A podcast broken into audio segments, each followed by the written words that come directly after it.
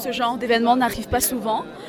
Et euh, nous, on était, étudiants en Algérie, là où on avait vraiment vécu euh, constamment en fait euh, cette, comment te dire, cette unité. Et on voulait vraiment revivre ça pour une fois au moins. Donc ça fait deux ans qu'on est là et c'est jamais arrivé. Donc là, on en profite, même si à 7 h du matin, on peut faire le sacrifice quand même. et alors du coup, qu'est-ce que vous avez vécu durant cette célébration où tour à tour les chrétiens ont proclamé avec leur sensibilité la résurrection de Christ?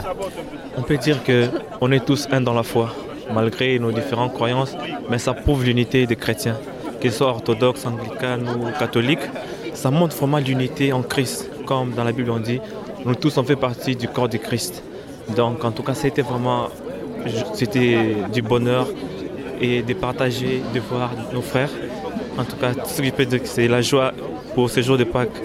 Christ est ressuscité, en tout cas c'est de la joie.